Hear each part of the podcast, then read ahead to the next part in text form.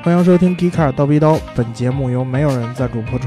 大家好，我是逍遥。大家好，我是大姚。大家好，我是李明阳。嗯，这期呢，那个书记又不在，我们三个人给大家继续聊这个电车痴汉哈。嗯，然后这个上一期啊，我们聊的其实也跟电车有关系，就是马应龙开了发布会，然后火了他的那辆跑车。但是啊，这个马应龙这人真是有点儿，嗯。不好说，怎么说呢？说他鸡贼也好，说他什么也好，他这人给我们玩一花活儿，对，让我们不但是在我们的节目里露怯了，结果在我们的公众号里也提到了这一点。嗯，他说他这个车一万牛米，嗯，实际上他前面还有一个定语，对，就你 will 这才是 talk，呃，防不胜防啊，对。哎对吧？啊，will talk 这个这个关系跟它的这个发动机扭力还是有区别的。很大区别。对，事实上如果要换算成发动机的扭力，它这个其实也就是一千左右。对，对吧？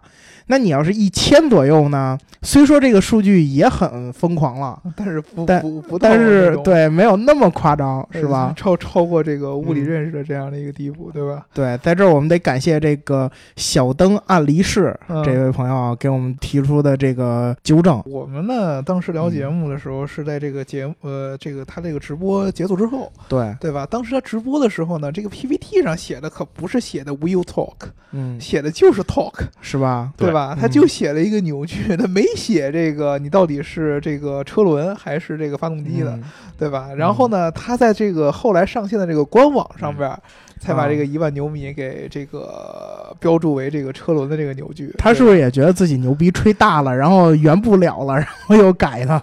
对，我觉得这个其实呢，嗯呃，就像我们上期节目分析的那个差不多啊，就是嗯特斯拉最近由于这个量产问题呢，这个嗯股价呀受到了一定的影响。嗯。然后呢，我听之前那个，就是你在网上搜都能搜得着的，就是他们每一季度这个和这些投资人或者就是嗯。他们的股东吧，嗯。开这个这个这个会议的当中这个录音。嗯 能明显感觉出来呢，嗯现在这些这个，尤其是这个华尔街的这些投资人呢，嗯对伊隆马斯克这个的疑问是越来越多了。就哎是尤其是说你这个一直这么烧钱，对吧？然后呢，之前你嗯你说你这个车，呃，都是这个比较贵的，嗯豪华这个车型，对吧？你卖不出去，相对来说我们忍了也就忍了。嗯但是你到这个 Model 3这块儿，好容易到你这个你说能走量的、能赚钱的这个车出来了，你怎么着也造不出来，对对？吧？然后还嗯只能持续的烧钱，不断套跳票。所以说这个投资圈对他的质疑声比较大嗯啊。然后呢，他自己呢，确实就是为了这个提振公司的股价嘛。嗯那么我。现在这个饼完不成，我面对这些质疑呢，我的解决方法，我觉得再画一个更大的一个饼，就接着吹牛逼呗。呃对吧？对吧但是呢，嗯所以说我觉得其实这个 One More Thing 应该是，我都觉得是有可能是特意在这个卡车延期的时候这个加进去的这样的一个环节，可能之前没有想到，现在就把这个事儿说出来。对。嗯。啊，我觉得真的是很有可能是呃临时起意，我要不要嗯加在里边儿，把这两个合在一起来说，嗯对吧？嗯。然后呢，这个 talk 这个事儿确实是你乍眼一看嗯，晃了我们一道啊，嗯非常非常非常的震撼嗯啊。嗯因为你结合前面那几个数据呢，你就本来就觉得这玩意儿就是很震撼的一件事儿、嗯啊，所以说再加上它的这个粉饰，对吧？没有写清楚，所以说让人嗯感觉非常非常非常的生气啊，就感觉嗯真的是被摆了一道。对，但是有一点是可以肯定的啊，嗯就是网上已经有这个之前现场的那辆那个 Roadster 的那个车的体验，嗯这个加速性能一点九秒，我觉得这个基本上是属实的。啊，对对，啊，当时这个我们看了很多的这个嗯在现场人有这个体验的这个环节，非常非常可怕的这个嗯加速性能，就跟瞬移一样。嗯呃，之前有一个咱们在微博上特别火的那个视频，是嗯从这个这个车外边拍的。嗯，当时有人说是这个车是有没有可能是被加速的这个视频？对，看看着像是被加速过的那个，对但是呢瞬间你如果说去油管上看，有嗯很多是在直接座舱里边啊，体验的。嗯然后那个我觉得是加速的可能性已经很低了。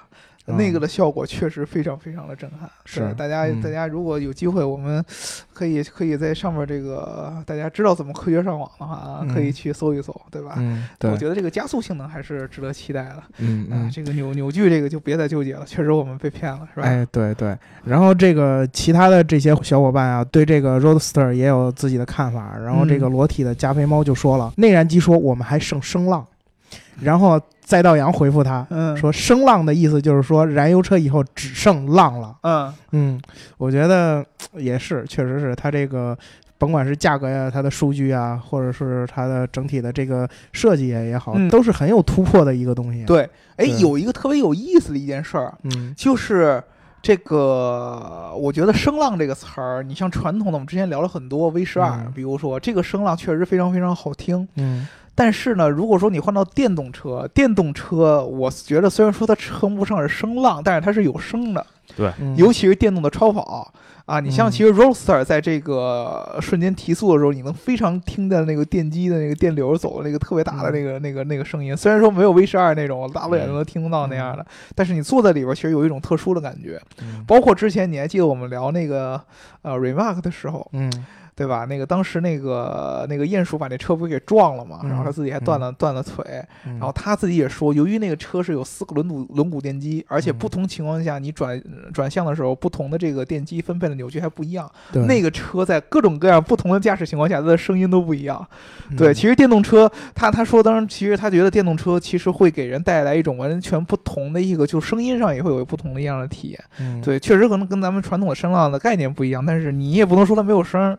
嗯对，我觉得是，确实是。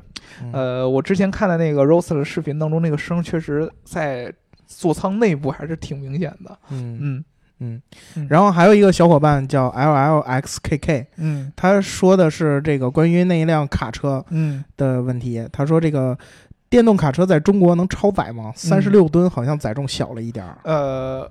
这个其实是这个这个吨数是当时北美的一个规定，并不嗯是这个特斯拉能够承受的理论上的最大值。就是啊 Elon Musk 他也不可能按照这个最大值来说，因为嗯确实都是要符合规定的。那在中国，自然而然的，咱们中国所有的车，你出去说呃说参数的时候，也不可能是超过咱们规定的。但是实际上真到应用的时候，大家不都是超载吗？哎，也对，也对啊，确实是。对，所以我觉得这个嗯应该不是问题。嗯，嗯然后最后还有一个小伙伴啊，他说的是，估计这辆车超级重，全身是电池，这应该是 Roadster 那个两百千瓦时。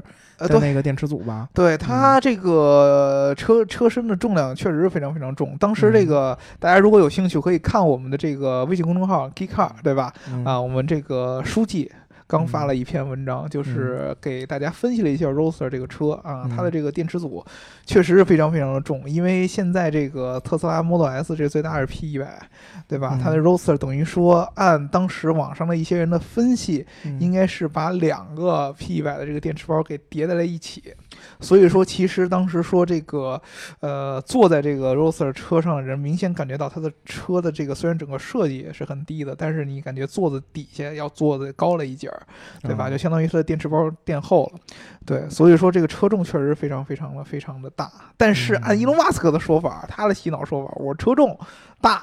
然后电导致了我的整个车身的这个重心更低，然后呢让我操控性更好，对吧？他反正他怎么说他怎么有理，嗯嗯，然后说完了上一期的这个呃话题啊，我们接着我们的电车痴汉。嗯。呃，在两周之前吧，或者是一周之前，我们有一位朋友热心的观众关关心这个电车痴汉的，嗯，他这个名字不好读，嗯。他是 X 打头的，嗯。应该叫 Cipher 吧？嗯。我我斗胆这么念了啊，嗯如果有不对的，你来纠正我啊，你抽的啊啊。对你抽我吧，啊反正我估计我念不对，那俩人也够呛。然后他就说了一个呃很关键的问题，他说这个无线充电待机状态能源损耗怎么样？嗯其实这个问题是可以扩展一下的，就是关于整个这个无线充电技术，我们是不是可以关注一下？因为毕竟这个插电或者说这个换电。它都有一个这种限制，如果你要达到了无线充电，其实就会方便很多。我记得之前咱们讨论的时候也说，明总是很支持这个无线充电是未来的最主要的发展方向的。明总是无线充电专家，哎，对？对，所以趁着这个无线充电专家在的时候，我们就把这个无线充电好好聊一聊。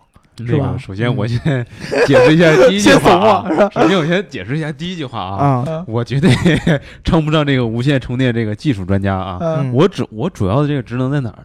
为大家传播技术，是吧？啊啊是，我不是专家，但是我认识专家，是吧？啊，我把咱专家学到这些知识呢，传播给大家。那那你就变成专家了呀？是吧？我我消化一下就是因为你直接跟大家接触，所以说现在你就得以专家哎，的这个形式来跟大家解释嗯无线你是专家代言人，既为嗯既然这个两位老师给我捧上神坛啊，嗯 我就下不来了。了，下 下不来了。啊其实这个无线充电技术啊，就是它技术原理也非常简单，嗯啊，就完全不不用涉及到这个这么复杂这些物理学。嗯不就是切割磁感线产生电流吗？呃对，刚才这个我我们三个人也在讨论这个左手定则、右手定则啊，嗯然后这个事儿呢就讨论了一下，这俩理科生把之前学的这些东西全交给自己的老师了老师。了，对，啊，是吧？但是至少温习一下呢，心里还是有点数。哎，对，第一种方案就是什么呢？电磁感应。这电磁感应咱们就离不开这一个这个法拉第这个定理啊，右手定则啊，嗯这里记住了啊，就是嗯当你双手切割磁感线的时候，手心儿向上，然后呢，嗯。你四指呃手心儿向上呢是指这个磁磁感的这个方向是向下的啊，嗯。然后呢，你四指指向的这个方向就是电流的方向。嗯。嗯。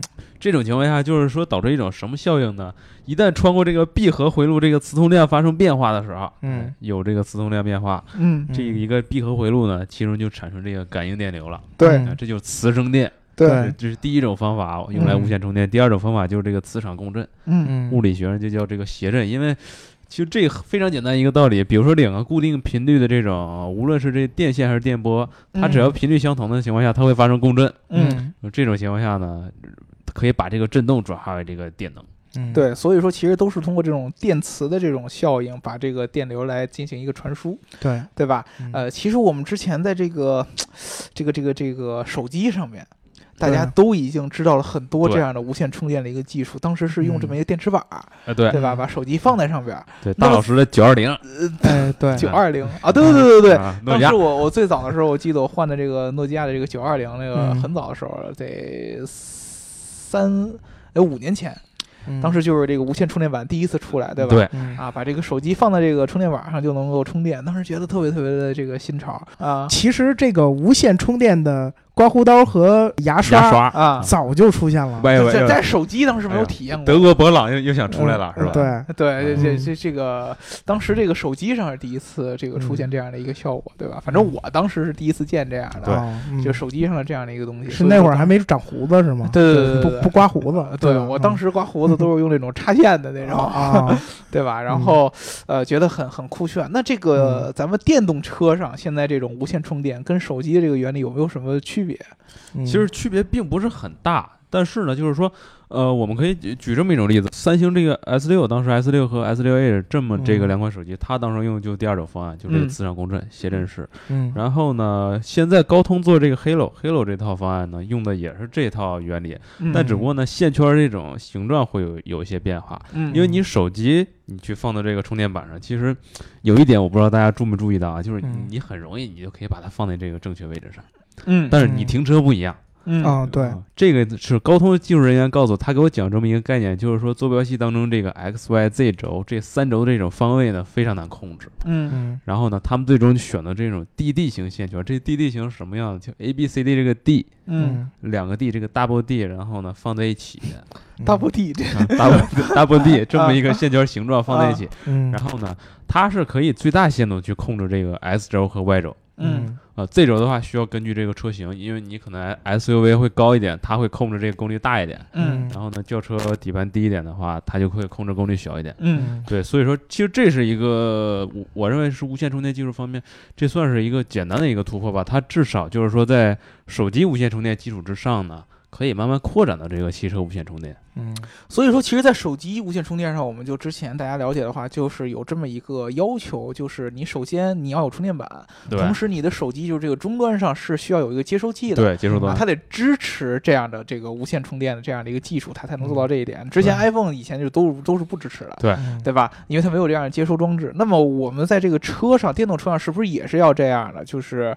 除了有这样发射端，对同同时这个车上还要有一个接收端。对，一个嗯接收端线圈负责这个接收这个发射端呃嗯。传来的电。嗯，那么这个这个技术，我们之前我记得最早时候我看无线充电技术是它的那个概念嗯，跟我们手机上那电池板特别特别像，对。嗯。就是在一个停车位上底下有一个板儿，对。对。对吧？嗯。这个板儿像呃呃这个呃相相当于一个输出端，对。然后呢车停在这个停车位上边儿，然后有一个嗯。接收端，然后这么来无线充电，对。嗯对吧？但是这样的技术呢，看起来好像。没什么太大用，跟充电桩其实没有什么太大区区别。你都已经嗯停了车位了，你在车位后边加一充电桩，直接这么有线充，我觉得好像也不是那么、那么、那么、那么大的一个利好。其实这个我在跟这个高通的人在聊的时候呢，他嗯提出这种观点就是什么？就是说共享用车跟这个无人驾驶，嗯说比如说咱们现在你去扫码去打开这么一个共享汽车，然后呢，嗯等你去自动还车的时候呢，这第一点你把它停到这个车位上，你不用去自己去插上这个充电桩。嗯呃，这是一方面。另外呢，就一旦这个自动驾驶或者无人驾驶实现之后呢，这个嗯最后一公里问题可以解决，就是说车辆可以自己去充电，嗯嗯嗯它可以停到那儿，它可以实现无人驾驶。但是如果没有无线充电技术的话，你去连接充电桩这个动作还是需要自己来完成。是之前特斯拉不有一个技术，那个充电桩的那个充电线可以自己识别往上怼吧？对，啊对那个一条蛇跟。蛇一样，对对那个啊，嗯但是还有一个特别重要的，就是之前这个、呃大家如果有印象的话啊，我们之前节目当中聊过一个这个 Elon Musk 的一个设想，嗯就是他当时挖这个洞的时候，他做那个嗯 The Boring Company，、嗯曾经说了一件事儿，就是这个。呃，它的整个这个电动车到某一个停车位下之后，会有一个底座，这个底座会降到这个它的地下通道里边，然后高速前进，然后在这个通道当中嗯嗯是可以实现无线充电的。那么这个通道里边，整个这条路径上，实现无线充充电的这种感觉是是不是跟我们之前的这个这个这个这个呃电池板这个感觉就完全不一样了？因为你想想，嗯你的车在开的过程当中，或者在行进过程当中一直在充着电。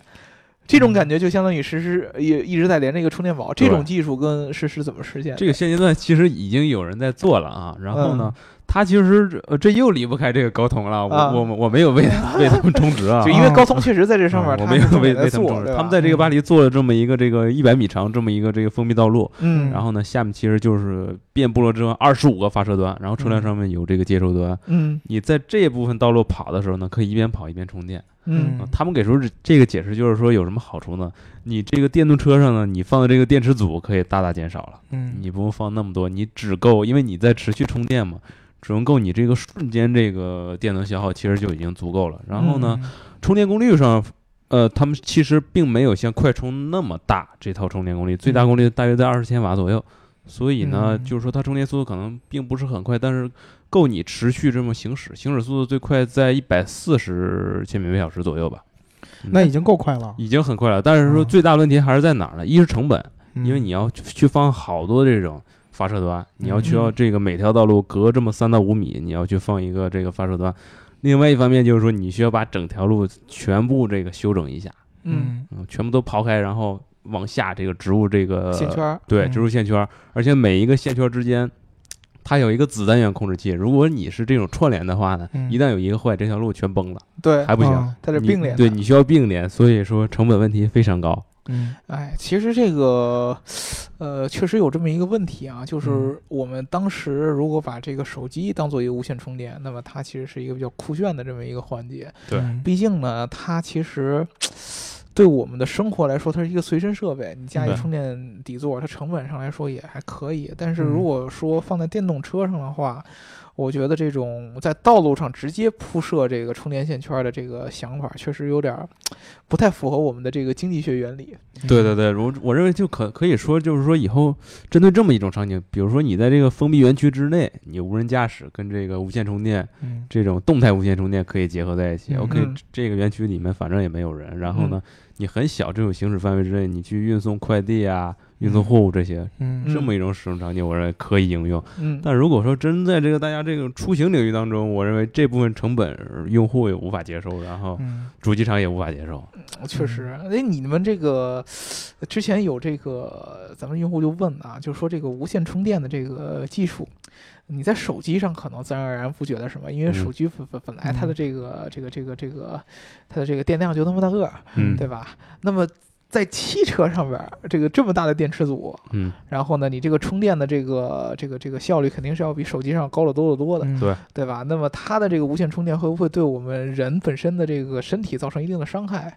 毕竟它无线充电的情况下是给车这么大的一个这个电池组来充电，这个实际上现在其实各家这种科技公司吧算，然后嗯。包括主机厂也在做这个无线充电，他们其实大约定的这个功率呢，在这个八十五 K 赫兹，啊嗯大概就有这么一个数字。嗯然后呢，但是他们给出这么一种数据啊，就是说人类其实在这种低频电磁感应情况下呢，是是这个完全不会感受到任何这种辐射。这个低频范围在哪儿？在三十到嗯三百 K 之间，所以这个嗯八十五 K 在这个范围之内完全没有问题的。嗯三百 K 之内都可以。对，三百 K 之内都没有问题。而且呢，现在这种无线充电方案还有这么一种技术叫活体检测，嗯嗯就是说它根据你这种热能判断，一旦你这个发射端上面呢，它会发现你有这种小动物在移动，或者你是你是有热能这种动物，嗯它立即停止充电。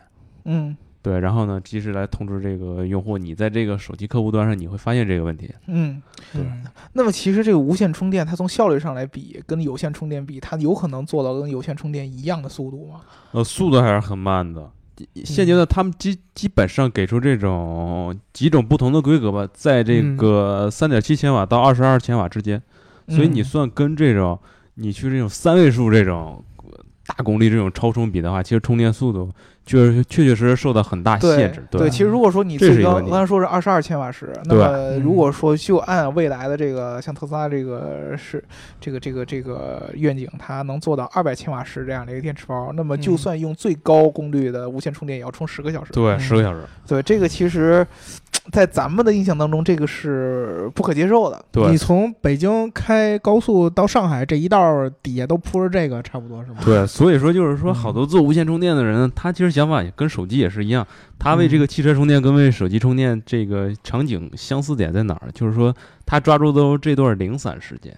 嗯，对，而且其实大家还忽略一个点啊，汽车无线充电其其实它是真正的无线充电，你会发现，因为车跟这个发射端其实并没有直接接触，嗯它是隔有一段距离，你会嗯算这个 Z 轴这种高度。嗯，但是你手机无线充电的话，你确确实实放在这个充电板上了，它是接嗯触的。嗯嗯所以说，我记得当时有人提出这么一种概念，说这个用户在使用 iPhone 的时候，以后能不能有这种无线充电技术？这个屋子里放一个这个发射端，你在这个屋里随便用手机，也一直就是充，电对，一直就充电。啊，那这样的话，其实如果说按照之前咱们说的那个频率的话，其实应该是没有问题的呀。对，嗯对啊，只不辐射问题大家放心。嗯对吧？那只不过就是成本和这个充电速度这个充电速度这样的一个问题了啊。我们其实嗯一般情况下，我们现在把手机贴到板上，虽然说没法像这个电动车这样的离开一定的这个距离，但是我们其实它的充电速度跟有线充电速有线的这个充电速度相差不是很多。啊，它比较能接受。那我觉得，其实，在电动车这上边儿，如果这充电速度上再比现有的这个超充还要再慢的话，确实我觉得不会是将来未来的一个趋势。但是我认为它有一个前提条件，你一旦嗯这个电池密度你大范围提升之后呢，嗯比如 OK，我今天晚上充完电之后，我足够我一天使用，然后呢，等到我晚上我再还车或者我回家的时候呢，然后这一晚一晚上绝对够充。然后这一晚，嗯，然后这一晚上呢，绝对能把这么一辆电动车充满电。嗯，对，但是你这个东西，你跟你装个充电桩有什么区别吗？对，没有什么区别。你说我跟家里边安一个充电板儿，嗯。然后让它充十个小时才充完，然后我要装一个要有一个超级充电桩，我可能时间所以还回到刚才我除非你就是啊说你假定我不可能在家能装超级充电桩，但是我在家可以装充电板儿。对，呃，如果普通充电桩和超级充电，呃，和这个普通充电桩和它的这个无线充电的嗯速度应该差不了太多，对。对吧？？啊，那么你在家里边肯定装不了超级充电桩，你在家里边装普通充电桩，哎，但是我我这儿有一个问题啊，就是你看啊，它这底下这个基座，嗯，它需要它需要占多大的面积呢？嗯，你比如说，我们家有一个车位，嗯不是车库啊，我们家有一车位。嗯你因为现在北京基本上都是车位，有车库的太少。是装这板儿容易还是装桩容易？对嗯，你这个，你你可以在你可以小区建设新小区建设的时候，它可以后边没准给可以给你立一桩子，但是你让他给你做一个这个这个板儿，我觉得是不是有点费劲？它的这个面积其实大家可以简单想象一下吧，大约嗯是因为你需要把这个车这个前面这个发动机这个机舱盖下面呢是放有这个大约和这个发动机面积差不多大的这么一个发射端，这么一个板儿，这嗯。就是你简单说这么一个发射这个一个装置，嗯。这么一块板儿。然后呢，它其实安装方式大约有三种，一是地埋式，彻底埋到这个地底下，你你不会发现它，看不见的，嗯。你看不见，它可能给嗯你这个外面画一圈这个轮廓，然后你自己想象到这这么一个这个范围大小。嗯。还有这种就是平起式和这地面是平的，嗯。最后一种就凸起式。然后呢，安装方面其实困难并不是很大，但是我认为这又谈到一个话题，就是这个基础设施落地这么一个话题。嗯。我认为这其实可能和这个政策和这个电动车产业整整体又联系在一起，就是看嗯你这个无线充电，你具体能不能大规模普及。你一旦大规模的话，我彻底替代这种有线充电这种形态。嗯嗯，那大家所有人必须都接受。另外，我我个人感觉是无人驾驶汽车，其实这这么一种技术，它是有效推动这个无线充电技术落地这么一种推动力。嗯呃，有可能说这个无线充电的嗯这个技术能做到超级充电桩这样的功率吗？我认为其实还是有可能的，因为其实你看现阶段这种线圈儿，它的这种一是线圈布置啊，就是说我记得咱们初中时候学这个，它缠多少圈儿这个、呃、铁丝、嗯是吧？铜丝，然后它用来这个传输电。一是这个线圈布置，二是说这个呃刚才我也提到这个电电池能量密度这一方面，三是这个接收端和这个发射端，其实它中间这个 Z 轴控制还有这种提升的空间。嗯，对那也就是说，其实将来这个功率有进一步的提升。嗯对，而且我认为，大家可能看这个 iPhone 的时候呢，我其实我也想问两位老师一个问题，嗯比如说现在这个 iPhone 八和这个 iPhone Ten 这个无线充电技术，它真给你配备这个无线充电板之后，也可以无线充电，你们俩会用哪个？呃，因为是这样，它如果对于我来说的话，嗯，其实你可以看啊，无线充电在手机上的这个技术其实出现的时间已经很长了。嗯对呃，它不三像星那个 S 七好像当时这有，其实一直都有，对最早从诺基亚那会儿出来开始，嗯一直都有三星这个产品，一直它都都有。嗯但是呢，它根本就没法像咱们之前说的，比如说你像之前苹果把这个备用电池给去掉，嗯，这个整个的用户习惯立马就转转变过去了。对，嗯，然后呢，加了这个指纹识别。啊，嗯整个用户的习惯立马就转过去了。但是无线充电板这个习惯到现在为止，其实都不是一个特别主流的一个使用习惯。对，你仔细想，就是手机上也很明显的嘛，就是到现在为止都又出了这么多年了，其实还是用户在一般比如说出差过程当中，还是会选择用这个线的形式来充。嗯这个无线充电只不过是一个加分项，对，嗯对吧？一般情况下的就是我呃放在家里边儿，为了让它，比如说我懒得找线。嗯，啊，或者说我嗯就 觉得这么着放上去以后，能让我桌子更整洁，也显得更科技感一点然后我就放在那儿就用。它真的不能作为我们整个，比如说我们出行过程当中它的一个主要的一个这个充电方式，对吧？？嗯呃，我倒是觉得可能现在这个苹果。呃，他现在把自己的这个配件，比如说那个耳机，也放在这个无线充电上，他可能是希望于将这个这个这个无线充电进一步的能够扩大。但是呢，我在电动车这个这个场景当中呢，呃，我觉得还是比较，我我是很难想象，除非有一点就是，如果说你的这个这个这个整个这个无线充电桩，或者说是整个这个道路上的这个无线充电的这个基础设施，能够是给你车上所有的这个电子化设备都来充电，嗯。嗯，对吧？这个其实想起来还是相对来说是比较比较有意思的一一一一种事儿。比如说我的电脑放在这个车上，它就可以跟着这个车一块儿充电嗯啊，然后我手机放在这个车上也可以跟着一块儿充电。其实现在很多车上是配备一个无线充电板对对给手机嗯充电的，嗯呃，这样我觉得还还还挺好的，对，嗯对？吧？就是反正反正手机也是放着，放着对，反正手机也是嗯放那儿，对吧？你连个嗯线还挺费劲，还占个 USB 口儿，你还还不如直接放在充电板上，嗯对吧？这个我觉得倒是有可能的。呃，反正我个人还是觉得这个无线充电的这样的一个技术，在电动车里边，我觉得不会成为一个主流吧。就算在嗯手机上，其实也一样的。我觉得。呃，我原来的那个，说实话实说，嗯我的那个嗯诺基亚的那个基本没用过用的真的很少。嗯但是我啊，但是我我提这么一种意见啊，嗯就是说，确实确实实现在用的很少。但是你看这个 iPhone 啊，从上代这个 iPhone 七，其实它耳机口已经取消了。嗯，比如说嗯现在 iPhone 八也支持无线充电了，那我再把这个 Lightning 这这些接口再取消之后，反正也用不到了，你可以用无线充电是吧？那你就需要彻底哎，你你拥抱这项技术了是吧？嗯，对，小也就是说以后啊以后这个电动车根本就不设插口了，是吗？对给你封死对，想换电池也不行了，啊对吧？然后然后就只能无线充电了，对吧？这他他就算现在 他就是你的产品嗯改变了用户的习惯，他不可能嗯把这个数据口给去掉，对嗯，对吧？数据口肯定得有带充电的这样的一个万一万一哪天无线传输数据都已经实现了呢？是吧无？线传输数据实现，这个这个也是有可能的。但是我还是会觉得，你在电动车环节当中，它是不嗯。可能把充电接口这个环节给去掉了。因为你嗯。从主机厂的研发逻辑上来嗯。说，这个是一个冗余的一个安全机制，对这个嗯短短期之内绝对不会的，对吧？就是这点我是确认嗯的，就是你不可能，就是汽车跟手机是不一样的，你不可能让汽车出现只有一种充电方式的情况。对。嗯。对这个，我觉得就就算是有一天无线充电普及了，那么车上也还得带着一个充电桩的接对口，嗯对吧？因为这是一个安全冗余机制，这是车厂的研发逻辑，对吧？一一旦这个无线充电要是出现故障之后，这个电动车充不了电，就走不了了。对对，嗯这个这个太可怕了，对对吧？这个太可怕了这了。个车规级产品，这个和消费品是这个差异点。对，这个差异点，嗯所以说我觉得在车汽车行业是不存在那种我为我为了让电动呃无线充电普及去把这个口儿去掉的这样一个，嗯因为它它是跟这个呃车的这个研发逻辑完全是嗯呃相拧巴的，对吧？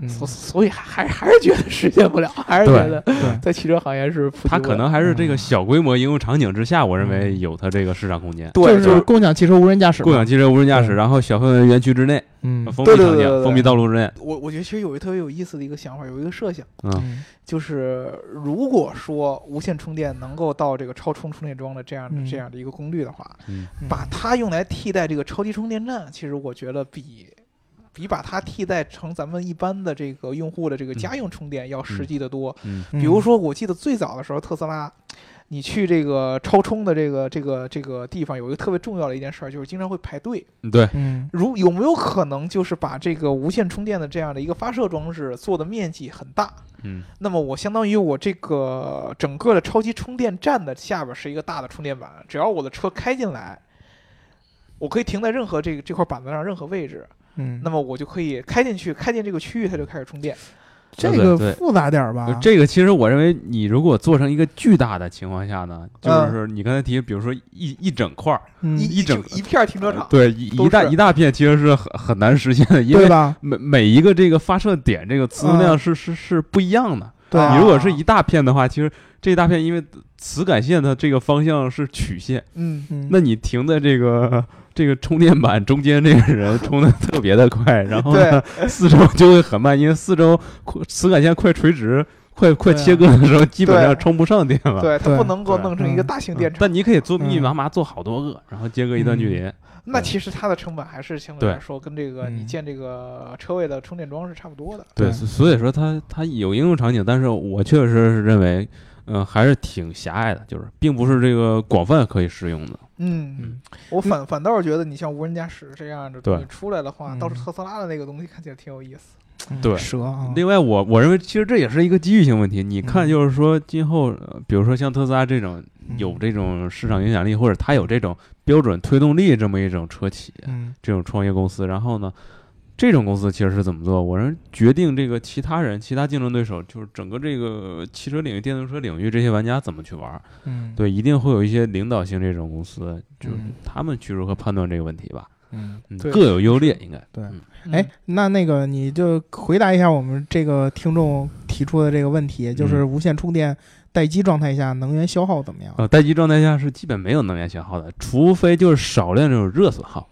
嗯嗯，也就是说，它其实 Q 等于 iPhone RT 是吧？嗯也 也就是说它，它其实也就是跟那个在家的充电桩一样，你不使它，它就不会造成能源消耗。对，因为磁感线没有切割，磁通量没有变化嘛，因那边电量没有接触这个接收端，没有接收端的话，发射端自我发射的话，你这个电流还是回到自己这个闭合回路之内，你没有电能消耗。嗯对，它相当于就哦变成一个储能的一个对样子了，储能装置在在里边走走圈圈儿，对，哦对吧？其实就变成这样一个样子。所以说，其实归根结底的话，我觉得不是技术问题，对还是一个这个应用模式、应应用场景应用场景的一个问题。实在是想来想来想去，我能想出来就是在充电站里边儿。嗯你这样的话，你比如说，呃，它可能让无人驾驶会相对来说更更容易一些，但是让嗯这个基础设施又变得更难了一些，对吧？这个见仁见智吧。反正其实我们觉得这个无线充电，除非真的是能像这个用户思维的我们刚才说的那一样，就嗯是一瞬间给一屋子里边的东西充电，对这个我觉得真的是能特别特别好的嗯满足用户需求。那么其他情况下的话，它还是没法直接替代这个有线的这个充电方式。没错，嗯也就是从一个点，然后散发能散发到所有的车辆上，对啊，才是才是最终的这个终极形态或者说。你在这个城市内多布置这么几个点，呃，或者说就就像比如说我如果说我是布这个超级充电桩，嗯那么我要这个停车场里，比如说我有二十个车位，嗯那我每一个车位都需要竖一个超级充电桩。嗯那么如果说我用无线充电的方法，我只用设，比如说四到五个充电的点，就可以把这个二十个停车位都覆盖的话，嗯那么这个我觉得对于很多这个基础设施建设来说是合算的对啊。那比如说我这个二十个这个停车位之内，我不管怎么停，到最后，其实你都可以去这个充上电。你你这么想一想吧，你如果说是超级充电桩，你二十个充电，呃呃，二十个停车位，你就只能充二十辆车，因为每个停车位上一个桩。你如果是无线充电这样一个区域，我这个区域内的话，我车从旁边过去，或者说车就停在一旁边，我哪怕充的慢点，我也可以蹭上。嗯所以说，大老师其实提这么一个观点，就是说这个无线充电其实可以和超充结合使用。反正你去进行超级充电的时候，你车也要停在那儿，是吧？嗯对啊你这段时间为什么不充着，不对吧？无线充电再充一点儿呢？是吧？对啊，对对啊，对我其实我觉得这个这个相对来说是是是是可以的。这样的话呢，它的这个应用场景其实就有点像混动一样，对，对有一个混动汽车对，对吧？嗯，混动充电交叉式这种应用场景。嗯。嗯。哎，但是我我这儿想到一点啊，就是说你这个东西以我们中国这种基础建设、基础设施建设的效率来说，这个其实我们是可以展望的。对。但是你如果你要是放在欧洲，你想想你把罗马城给刨开了，嗯然后底下装这个东西，嗯然后你再给它封上，我估计这个没有没有四十年的时间你干不完。我反驳你一点啊，我认为在中国也不好操作。中国这个承建速度太快了，水电、煤气，或者说你包括嗯北方这种供暖，真出现什么问题，你或者是移动通信，你需要把地铁全都挖一遍之后，你怎么去躲开这个无线充电网络？我觉得几个场景，嗯第一个。你在这个欧洲的城市，尤其是这个你像刚才说的罗马、佛罗伦萨这样的城市，嗯第一个它本来它的这个车辆的交通就不是那么那什么，对，嗯罗马这个城里边，其实你能找到那种特别特别这个宽敞的这样的大的能建这种大型停车场的这样的地方都不多，嗯。所以说他们的风格一般就是，比如说我在这个城和城之间的这种乡村的这样的这个服务站，嗯我可以做这种大型的这样的这个这个，比如说带什么生活呀、超市啊一体的这样的休息区，还带饭馆儿，这里边我加一个大的无线充电区域，这个是可以的，对吧？啊，嗯。那么如果说你在这个，比如说美国还有这个地方，就是它在这个大的这样的生活聚集区，比如说这个嗯。Shopping mall 啊，嗯。比如说这个就像咱们中国这种什么这个体育场啊、剧场啊，旁边会有大这个停车楼。嗯对吧？因为美国这个汽车保有量大嘛，大的这个嗯停车楼，这个停车楼里如果能加这个无线充电的这个设施，就像明阳说的，如果把 Z 轴可以变一下，对，嗯对吧？这个高度可以提上去的话，那落么好几层，对 对啊，落好几层，那那其实也也也可以，对吧？对对这样的话，你就相当于你如果说是无线充电，那你一定要把这个面积的这个事儿对嗯给它解放开，嗯我觉得才才有很大的意义。对对对因因为就是你既然已经无线，你要摆脱这个有限这个范围限制。对，对对对你要一定要把这个面积和这个范围给摆脱掉，这样才能嗯达到它最大化的目的。要不然，如果说还是点和点，只不过把中间这根线去掉的话，那么其实它的这个效益就不会特别特别大，对吧？嗯嗯，那会不会未来有一个，就是你不知道你们看没看过有些科幻电影啊，就是一个城市中间有一大能量柱，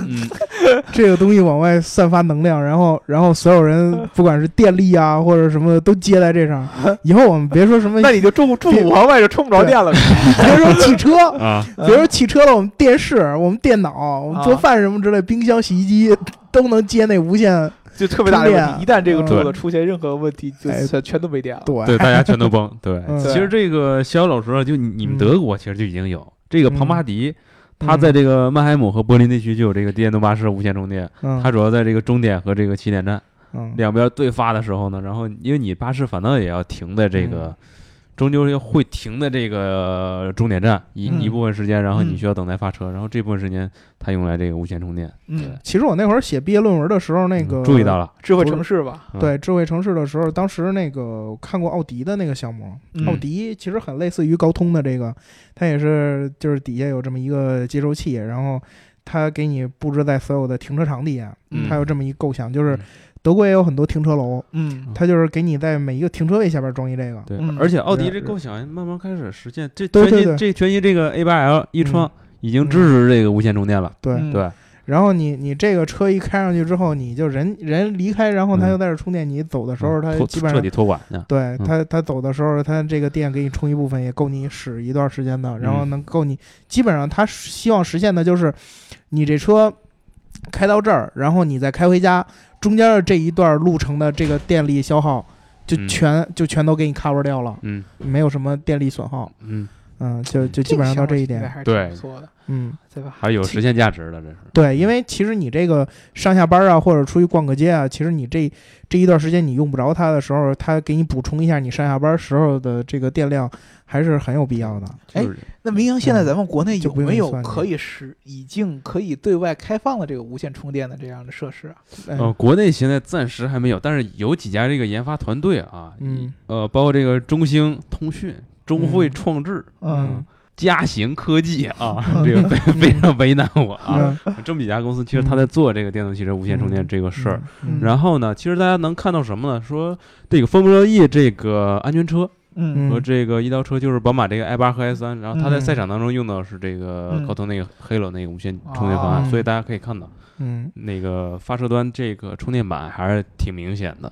嗯那它这个技术在这个其他的城市有没有这种对外开放了？呃，主要在这个美国有一部分，然后呢，包括刚才和这个逍遥老师提的这个德国柏林和这个曼海姆，嗯再加上这个法国巴黎，你看，其实还是在这个美国和欧洲地区，其实它执行的比较这个彻底吧，它有这个落地这种决心。对嗯，嗯其实我确实，如果说从巴黎角度上来说啊，那么，呃，我埋在地下边儿，总比这个每一个这车位后都带个大桩子要好看，对，嗯。对吧？这个嗯。看起来比较这个比较顺眼一点儿，嗯。是吧？所以说从这个角度上来说，我能想到的好处其实也就这些个了。对，它主要就是说，我们可以简单总结一下，无线充电它这个针对这种应用场景，一是这个呃可能是封闭园区，二就是说嗯。它针对的是那种碎片化那种充电时、嗯。那种充电时间。对。对，嗯。嗯，对，解放咱们人，解放这个这个这个地地理面积，对嗯然后呢，最后这个解放一定的这个时间，对对吧？嗯对啊嗯。啊，那咱们这一期就聊到这儿吧。对，这一期就先聊到这儿，嗯然后还有什么问题也可以继续向我们提问，对然后点赞、打赏、加评论。这个明总刚才说了，就是说不嗯不想让 让我们老说点赞、打赏和评论，对直接欢迎互喷嘛，就是吧？对说那个对这次我要欢欢迎怼，对，对，欢迎嗯怼，对吧？你们这个对这个呃内燃机也好，嗯还是对这个电动车也好，你有有嗯什么样的这个疑问呢？都来跟我们来说，对吧？我们可以嗯互相怼。嗯，我们可以请一些啊相关的这些专家过来，比如说明总这样的，是不是？哎呀，又明总从专家那儿学来的，然后给我们专家的专家，我我这哎对神坛已经到点儿了吧？应该下了是吧？嗯，那行，那我们这期节目就先到这里，嗯，下期再见，再见